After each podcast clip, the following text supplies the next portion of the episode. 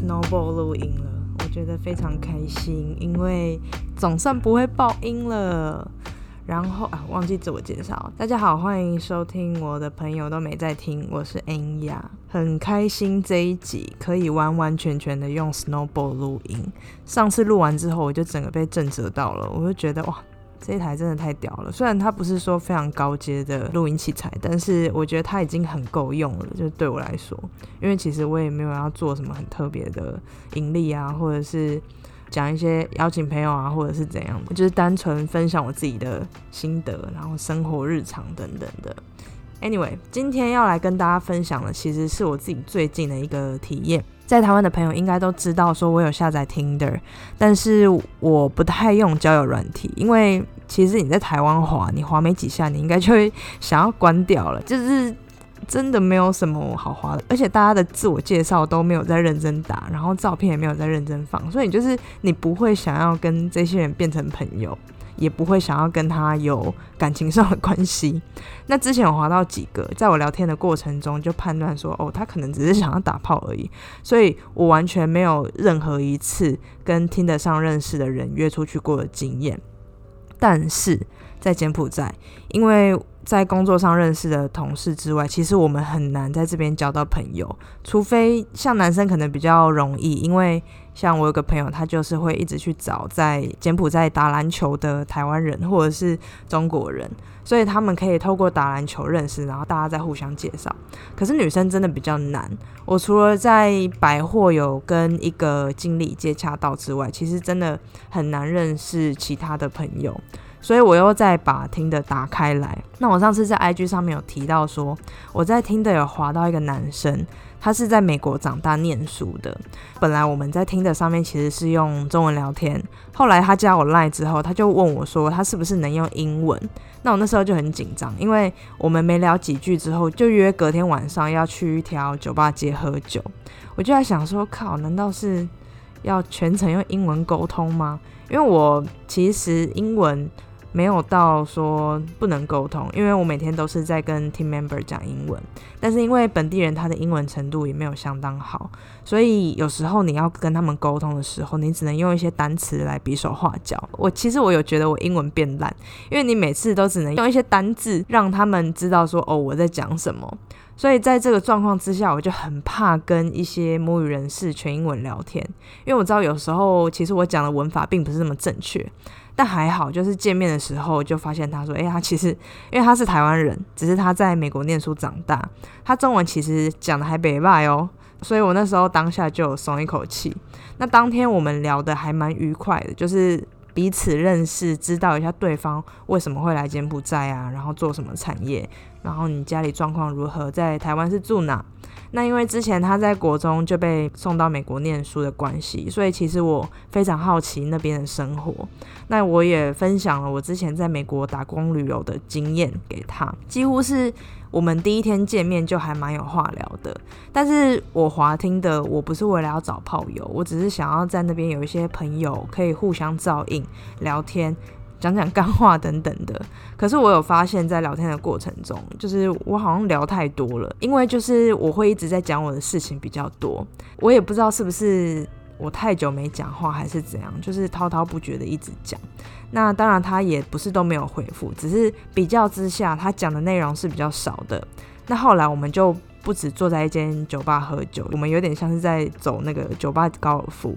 到不同的酒吧去喝酒聊天，我们那天聊到快十二点才回去。拜了位，反正诶，他没有叫我 IG，也只听一些其他内容的 podcast，所以他应该是不会听到这边来。那当天晚上，当然他会有一些暧昧的举动，我就不讲了。但是当下我是有拒绝他的，我就很直接的跟他说：“哦，我有一点吓到，我觉得我真的是超级煞风景女子第一名。”可是我就真的还没有准备好啊，而且我从来没有这种经验，是约出来然后就这么暧昧的举动。诶，大家你不要，大家不要乱猜，不是什么很严重的事哦。反正我当下就是拒绝了啦。可是还是有大概尴尬十秒钟，那真的是人生中史上最漫长的十秒。后来我们还是有去讲别的话题，那时候就比较松一口气。那之后呢，我们其实还有在一起出去过两次，但就是吃饭聊天那样。我的想法很简单，就是希望可以跟我第一个认识的朋友那样子互相有照应。但其实不免俗，还是会一直去评估说对方是不是跟自己很契合啊什么的。诶，我这真的很诚实，就是有什么想法都直接讲。那在我们聊天的过程中，也知道其实我们两个人喜欢的东西超级不一样。例如说，我非常想要去公路旅行，那个是在我的人生清单里面的，就是一项要完成的事情。那我也希望有一天可以在美国的公路上开着露营车，跟最喜欢的朋友一起玩乐。可是他却说他喜欢大城市，那他去哪里都喜欢坐飞机去，他也不想要去就是那种太不方便的地方，也不喜欢露营等等的。那像是我喜欢听嘻哈音乐、R&B 跟流行音乐，但是他除了 hip hop 以外，他也很喜欢听电影。电影这一 part 我真的不行，这个我本人真的不喜欢电影啦。反正我们除了喜欢健身跟喜欢看电影之外，几乎很少有相同兴趣的。所以其实我心里就有默默觉得说啊，我们应该不可能。我也跟我蛮多朋友讲过，说应该是不可能啦，就是当朋友就好。结果后来他就传讯息给我说，他是用英文讲，就是他说我们之间没有化学反应，但这个意思就是说他觉得我们之间的互动没有到那么好，就他没 feel 的意思啊。他会突然传是因为我突然想起来，他第一次见面的时候就有跟我说他是这个月生日，所以我就心血来潮就问他说，哎，你生日几号？可是我也没有要干嘛，我只是想说祝个生日快乐这样。我猜他是不是怕我要干嘛？所以那时候我就觉得说啊，还好你有先讲，因为我也觉得我们不可能。但至少我觉得他这样子就是还不错，他是个好人，我们不会浪费彼此时间。那不过我有跟他说，我们就是朋友这样。那如果之后有什么工作资讯，或者是其他什么想说的事，都可以聊，因为在金边真的蛮无聊的。那讲到这边，其实这个故事就结束了，就是我为期三周的一个奇遇记。在这些相处之下，其实我也学到蛮多事情的，所以想说要跟大家分享一下。第一个就是，我觉得在喜欢的人面前，你一定要学会怎么做自己。因为像我以前可能遇到一些暧昧的对象，我很喜欢的对象，我都会对对方抱持很多的幻想，那也会把自己弄得很像，就是不像我在朋友面前的我。长大之后，其实我觉得这些事情我都已经很懒得去做了。所以说，在这个人面前，我没有任何伪装或什么的，就是大家认识的那个我。因为我希望，假设他真的有感觉，也是要尬以这样子的我，我也会觉得比较轻松跟自在。那对彼此也比较诚实。因为像我之前有曾经跟一个男生暧昧了一年，然后那中间有包含说我们有出去一起去台中玩，那我们有住一起，可是没有干嘛。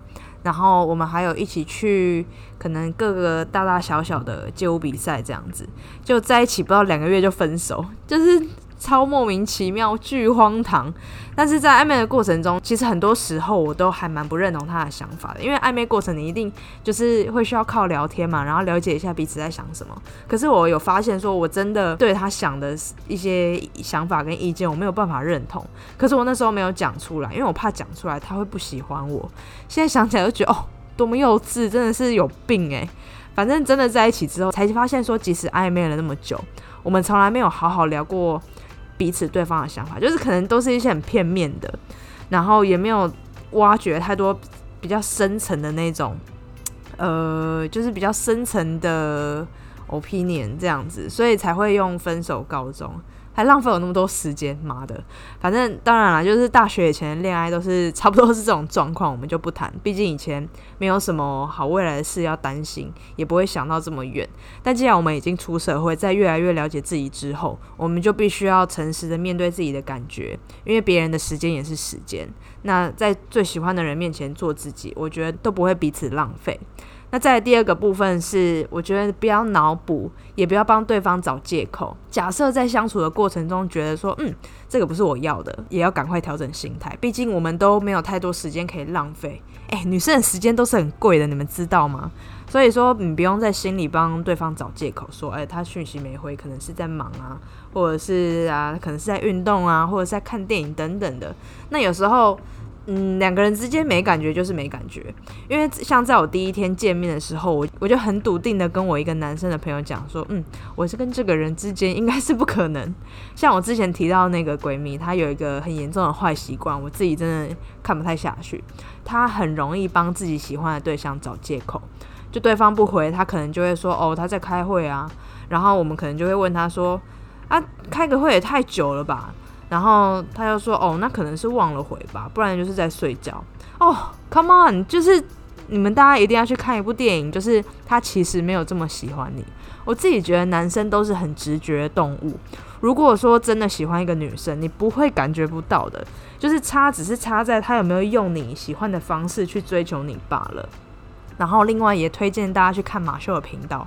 我觉得我最近一直在推坑观众去看别人的频道，但是我是真的觉得不错，我才会推啊。只是他的频道大部分都是英文，大家可以开字幕看。那马修有讲到很多是以男性观点出发的一些建议，我觉得是造福很多女生的，因为有些女生就是真的会用自己的角度去。想男生在想什么，但是用马修的角度去想，他就是会帮你分析说，哦，这个男生他不回讯息，然后或者是他怎样怎样对你，他可能是因为嗯嗯什么原因，就是我觉得在情感交流有障碍的人，包含我都很值得一看，就是这个教给大家去慢慢看。那第三个就是你要诚实的面对自己，我觉得诚实面对自己的感觉是很重要的，无论对方的条件多好。我觉得不适合这件事情是很诚实的，会表现在你们的相处上。而且我们两个甚至没有聊到三观，我就已经觉得很不 OK 了。那像我又很喜欢一句话，就是你喜欢一个人，你是始于五官，忠于三观。我们一开始都会被对方的外表啊、身材啊、谈吐，或者是他谈论到的一些目标或理想吸引。可是，其实，在相处一段时间之后，会发现说，诶，我们的感情观、金钱观、我们的世界观，其实不太合的。那这件事情其实是很直觉的，因为这些观念是他相信，而且他也一直在执行的。如果很多想法不同，是没有办法一直相处下去的。就是你也不用骗自己，你们两个。可能这些事情不合就是不合，你一定要很诚实的告诉自己说，就即使对方条件多好，是你多么想要的，可是你要把时间拉长来看，这个人在一起久了，你真的不会开心，因为你们的三观都不一样。那第四个就是你要捍卫自己的原则。其实我每次见面回家，我都会自己开一个小型的检讨会，就是趁我还记得我当天做什么的时候，检讨一下我哪边还可以再做得更好。但是，诶，这这个检讨会不是否他的，这个是我从出社会来的一个习惯，就是让自己检讨说，诶，自己讲了哪些话有需要改进的空间，或者是进步的机会。但是不管跟任何人的相处，我都会这样做的，就是生怕自己讲话或喝醉到一个太超过，必须要自我检讨。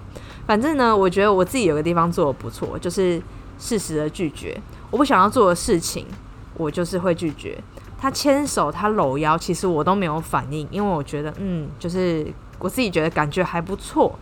那到真的要亲下去的时候，哎，老娘真的还没有准备好，你亲什么亲？我就是我不想，就是不想，就是这个就是我的感受。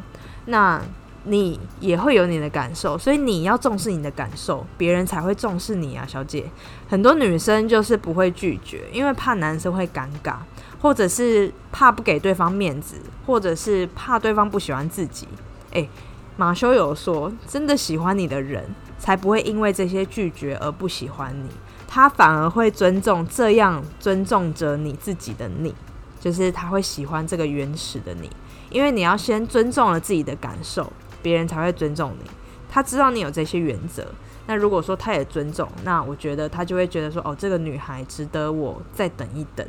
所以喽，就是你凡事都要回到自己本身，想不想或要不要，就要说清楚。如果真的不想或者是不要，一定要捍卫自己的原则。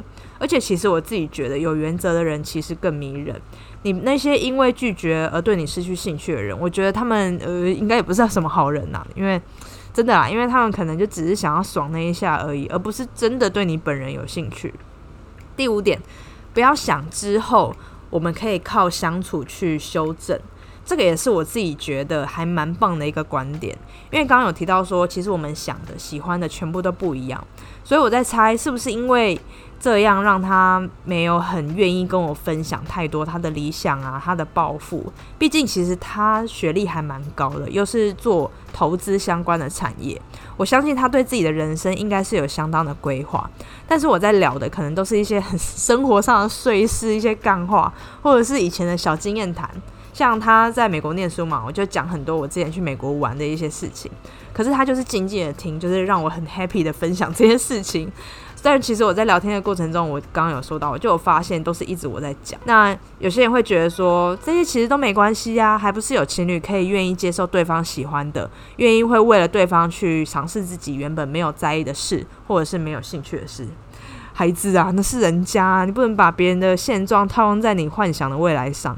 你也还不确定这个人是不是愿意为了你这样妥协。如果你愿意的话，那你也要想对方愿不愿意啊。而且磨合这件事情，我相信只要是非母胎单身的人，一定都能理解这个有多困难。因为世界上没有完全一样的人，你们可能有感觉，但是感觉不能走一辈子的。嗯，把自己想象成是一个昆虫好了，你有十个触角。那你其中只有三只触角是跟对方有对到平的，就是你就会觉得 O M G 就是这个人了。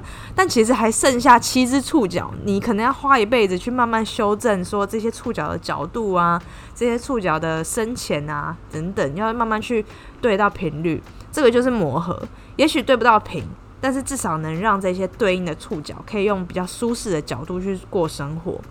才刚认识一个人，判断他喜欢跟你喜欢的是否一样，然后观念是否在相同的方向是非常重要的事情。你千万不要觉得说未来我可以为他改，或者是他可以为你而改。我觉得这些都想得太早了，就是大家不要预设立场，不然我自己觉得会越来越失望的。那回到刚刚就是闲聊的部分，其实我一刚开始在呃在打开听的时候，我在前几个月我有划到一个男生朋友。但其实我们两个就是很单纯的，就是想要多认识一些朋友在柬埔寨这样，然后也互相有个照应。那我们一开始就没有要干嘛，因为他其实也有女朋友，所以他一开始其实就讲明说哦，他有女朋友，然后他只是想要多认识一些朋友。然后我就说，诶，我也是，就是我其实没有想要约炮或者是怎样的。所以，我们到现在，我们都还是好朋友，就是平常会聊天呐，分享一些工作上的状况，或者是有什么政策实施了，然后赶快来讨论一下，或者是讲讲干话，聊一下回台湾之后要干嘛干嘛。不然就是我们假日会约去咖啡厅坐着用电脑聊天，或者是有什么新开的餐厅去吃个好吃的之类的。他也有介绍他在这边认识的朋友，就是让我认识，因为其实毕竟大家都是台湾人，可以互相知道彼此，认识一下也是有个照应。所以我认为，其实，在听的上面啊，我们还是可以认识朋友的。因为交友软体，不管是哪一个啦，不限不限听的，其实就是只是个工具，它是死的。你要看这个使用者要怎么用它。那有些人大家比较知道，就是把这个软体拿来当做约炮的工具。我也是觉得 OK 啊，反正大家就是各取所需。那当然也有人想要稳定的关系，不过就真的要花时间好好的去聊天跟互动。了解对方是不是也真的跟你想的一样？那我自己觉得判断方式还蛮简单的，因为像我之前在台湾有划到一个人，他完全对我的背景没有兴趣，每天就是问我说：“啊，你在干嘛？要不要陪他洗车啊？或者是要不要去红楼 day 啊？”就是，就虽然我也没有说像这次一样跟他聊很多我自己的事情，但是他就是完全不关心，这个就会让我觉得说：“诶，你只是想要就是诶来一下。”如果你对一个人感兴趣，他所有的事情你都会想要知道的，而不是每天很无聊的问说你在哪？你在哪？要不要陪我出来？干嘛干嘛？我觉得这个哦 超无聊的诶，而且我其实已经有很坦白的跟他说我不约炮这件事情，他还是就是一直想要约我出来，我就觉得很困扰。反正我觉得这些事情是很容易判断的。你想要在上面找约炮的，当然会比较容易。可是如果你想要真正的情感交流，那你务必要守住自己的原则，然后也诚实的面对你自己。那最后最后，其实，在交友软体上面是可以交到朋友的，那就看你怎么去用它，怎么去跟人家聊天。那我觉得，嗯，不用把它想得太糟糕，因为我以前也是会有一些很先入为主的想法，就觉得说啊，大家都在上面约炮啊，怎样的，就是上面很乱啊，叭叭叭。但是其实我自己用了之后，我觉得大家都是需要认识一些新朋友。这些新朋友可能不是原本你朋友圈的人，但是他可以带给你更多不一样产业知识啊，或者是不一样的想法跟冲击。我觉得这些都是很棒的事情。我觉得大家也不要排斥去接触新的东西。像上一集有提到的，我现在就是在跨出舒适圈嘛，所以我要做一些以前我不喜欢做的事情。那我觉得交友软体这件事情，在这边我自己用的是还 OK 啦，没有业配，但是我自己觉得它就是工具，看你怎么用而已。然后也透过这几个礼拜发生的这些事情，分享给大家我的一些感想跟心得。那如果大家有其他的建议或者是呃其他想法的话，也可以跟我说。我不知道你们可以怎么跟我说诶，但是我最近有弄了一个 IG 的账号，叫做 Ignore by Friends，可以去追踪 Ignore I G N O R E B Y F R I E N D S。就是账号，有空的话可以去追踪一下。虽然上面目前还没有什么东西，希望是可以放一些金句之类的啦，我自己原创的一些呃句子，然后希望可以提醒大家，或者是给大家一些不同的想法。大概是这样子，就是目前的进度啦。还没有交男朋友，但是拥有了更多新的朋友，我觉得这也是很棒的事情。那今天的分享就到这边啦，谢谢大家。